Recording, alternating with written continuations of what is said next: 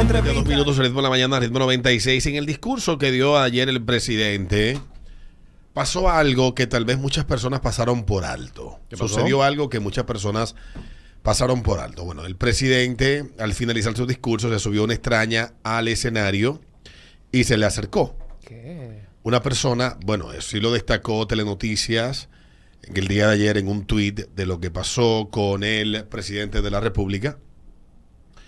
Eh, la señora estaba vestida diferente, ah, tenía una cartera en la mano y uno se pregunta, yo mismo me pregunté, me hice, dudé y dije, cuidado si esto fue parte del guion, eh, cuidado si este es un asistente de producción. A lo mejor. Eh, no sé, alguna decana, pero por la vestimenta que tenía no parecía ser nada de eso. Eh, la mujer dice en el tweet que publica Telenoticias, le acabo de dar retweet en mi cuenta de tweet, dice en el momento del discurso de, en el momento que sube, eh, se ve en el video, el momento en el que sube una desconocida al finalizar el discurso del presidente Luis Abinader en la sala de, de la restauración del Gran Teatro del Cibao. Y uno se pregunta, y esta es una pregunta válida que hay que hacer porque ya hemos visto dos casos. Recuerden el caso de Juan de los Santos, la forma en que murió de una forma muy lamentable y el caso de reciente hace dos meses de Orlando Jorge Mera, que murió también a manos de una persona conocida en ambos casos, tanto en el caso de de, Jorge Mera como de Juancito eran personas conocidas de su círculo de confianza quienes le quitaron la vida. En el caso de Juancito, esta persona se terminó suicidando. En el otro, como hablamos de un cobarde, él pidió el día que le quitó la vida a Orlando Jorge Mera que se le resguardara su vida, que le garantizaran su integridad física. Entonces el presidente de la República y cualquier funcionario público de cierta importancia, debo, entiendo yo que el Estado debe de garantizarle su seguridad, por encima de lo que sea. Son servidores públicos, están al servicio nuestro, te puede tener la opinión que usted quiera, etcétera. Pero la responsabilidad de su seguridad está en manos del Estado y hay cuerpos que tienen designada esa seguridad y tienen unos protocolos y establecen unos lo que se llaman anillos de seguridad, etcétera. En el caso del presidente de la República, que es el primero entre sus iguales, el ciudadano número uno de todos los ciudadanos, porque es el que dirige, el que dirige la nación y quienes nosotros hemos depositado esa responsabilidad, tiene un cuerpo que se encarga de su seguridad. Que ayer coincidencialmente pasa esto, y debería aclararse que fue lo que pasó, aunque sea como, aunque sea con un tuit o, con un emisario o alguien, no tiene que ser nada oficial. Pasa esto el día que, bueno, eh, se, ayer se, no estoy diciendo que tenga ningún vínculo, pero ayer por cumplimiento de la ley, el director del CUSEP, que es el Cuerpo Especializado de Seguridad Presidencial, eh, creo que así que se llama, el, este, este organismo es algo así como nuestro servicio secreto, que es este cuerpo especializado que existe en Estados Unidos, que está encargado de la seguridad de los presidentes americanos, del vicepresidente y de ciert, y de un montón de figuras importantes de el, de, las ramas, de las diferentes ramas del poder en Estados Unidos. Se formó a raíz de la muerte de Abraham Lincoln en Estados Unidos y se quemó, ah, se ha quemado un par de veces.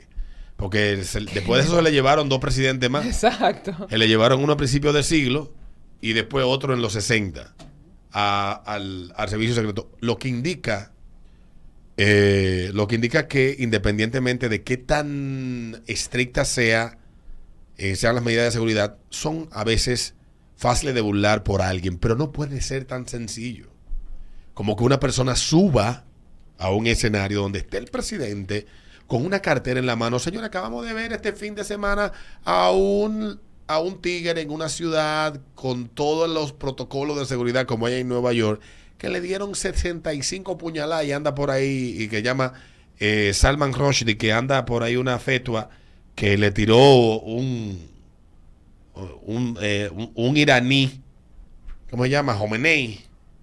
Yamenei, que es yo un tigre de eso en los 80 por un libro que escribió que llama Verso Satánico, le dieron dos sacos de puñalada. ¿Qué es lo que quiero resaltar con esto?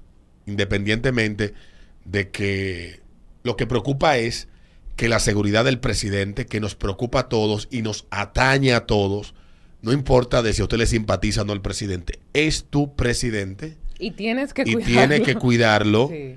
Y es de interés de todos nosotros que su seguridad, que su integridad esté garantizada al 100%. A mí me preocupa que esas cosas pasen. Por eso hice la crónica de atrás para adelante, de- de- de- desde atrás el día de hoy, de hechos por gente relajarse con la seguridad, confiar en amigos. Mira, con, con hay, hay cuestiones que ya que tú tengas un nivel de, de, de riesgo por lo que tú haces, que ya no hay confianza, no hay confianza con nadie. Con tu esposa, tu mamá, tu hermano y, y- tus hijos. Pero fuera de ahí, se le revisa hasta las nalgas a todo el mundo. No diga que él es mi amigo y que sube por ahí. En Palacio hay un protocolo de seguridad que luego de lo que pasó en el, en, en el Ministerio de, de Medio Ambiente se ha hecho todavía mucho más rígido. Lo digo porque el otro día el presidente iba a lo de los mineros. Tengo un amigo que tiene un negocio exactamente detrás o al frente, no sé, porque yo me confundo con el Palacio. Eh, y cuando el presidente, el helicóptero va a aterrizar y va a despegar, cierran todas las calles circundantes. Muy bien, Antes no lo hacían. muy bien. Y eso me parece bien. ¿Que cree estragos? Sí, está bien, pero es la seguridad del presidente. A mí no me molesta. Yo honestamente creo que todo eso- a mí la seguridad del presidente, si hay que torcerle el cocote y partirle un brazo a quien se le acerca al presidente sin haber pasado los anillos de seguridad que están establecidos para poder asegurarse que esa persona es, eh, eh, es, eh, es fiable, es seguro que se le acerque, pues que le tuerzan el cocote y que se lo partan en dos. Porque estamos hablando del presidente de la República. Están hablando de Alberto Vargas, ni de Adriana Gómez. Están hablando del presidente. Nosotros tenemos poca responsabilidad. Habla mierda en la radio. Pero el presidente de la República no puede ser tan sencillo para cualquier pendejo. Eso estoy yo haciendo una asunción de que esta persona burló la seguridad. Ojalá y que aclaren de que no fue así. De que tal vez era alguna decana o alguien que le iba a dar. Pero se vio en televisión y genera esa duda. Estoy aquí partiendo y ya esto es especulación. Entonces, ojalá y que no sea así. Ojalá y que se siga teniendo cuidado porque no, po- no, podemos, no podemos relajarnos con eso. Tú sabes que yo de hecho siempre he sido muy crítica con esa voladera en comercial. Lo, lo fui cuando Danilo se puso de payaso a hacerlo y lo fui cuando Abinader se puso de payaso a hacerlo también, precisamente por la seguridad. No puede ser posible, pero señores, por Dios, aquí se gasta dinero en cosas menos importantes. Menos y vamos a importante. mandar que al presidente di que en un Yo vuelo dije- comercial, hazme el favor. Yo dije aquella vez que si se gastan 100 mil dólares por vuelo para garantizar la integridad del presidente y su equipo y su esposa, ay, me- no me importa. que no son 100 mil. Ellos están haciendo, no, estoy diciendo, eh, lo dije en ese momento, son personas que están haciendo un servicio al país. Claro que sí. Tienen un valor, son importantes, etcétera. Uno es crítico y uno puede decir lo que sea del trabajo de las personas. Pero ellos como servidores públicos son seres humanos que se les debe garantizar su seguridad a costa de lo que sea.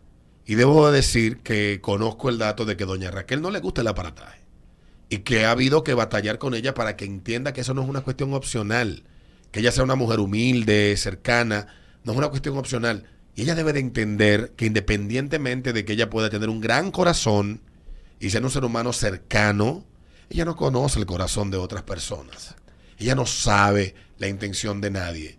Y el deber de esos militares que se le han asignado a ella, a su esposo y a todos los que sirven a ese nivel al Estado, ella no es servidora pública, ella es la esposa del presidente, pero asume un rol importante. La esposa del presidente es garantizar su integridad y su seguridad. Entonces no podemos nosotros encontrarnos y venir como yo discutía con alguien ayer. No, porque después viene, si la, no, no, no.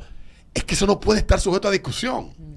Es que, es que la seguridad de un presidente no puede relajarse porque alguien diga, no, lo que pasa es que el presidente... No.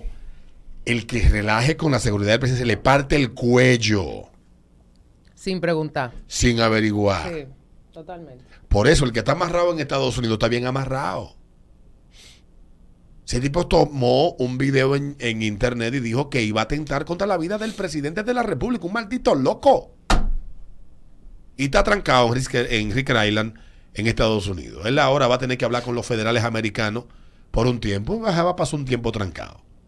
Entonces, la seguridad del presidente de la República porque no es Luis Abinader, es cualquier persona que ostente el cargo que tiene y se debe garantizar su integridad. Dejémonos de relajo, porque es que no puede ser que todo sea para ganarse aplausos en las redes y ver cómo lo puntúa, es puntuado en, en, las, en las encuestas. Esto no es una cuestión de opinión. Aquí no se puede someter al escrutinio público y a un, y a un certamen de popularidad cuál es el nivel de seguridad que se tiene alrededor del presidente. Totalmente. Porque ya hay gente que lo plantea de esa manera. Lo que pasa es que no es conveniente. No, que le partan el cuello al que invente. Y tú verás cómo se acaba el relajo. Y debe de saber el mismo presidente que a veces, tal vez por el deseo de parecer más humilde de la cuenta, se descuiden ciertas cosas. Y él debe de saber que ahí afuera hay mucho loco. Y yo sé que lo saben los servicios de inteligencia, lo, sabe, lo saben los servicios de seguridad. Lo que pasó ayer, repito, en esa parte de lo que se vio en televisión,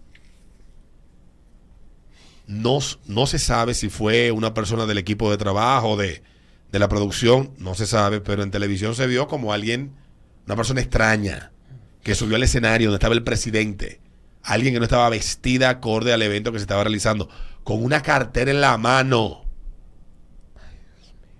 Una locura. 9, 4 minutos al ritmo de la mañana.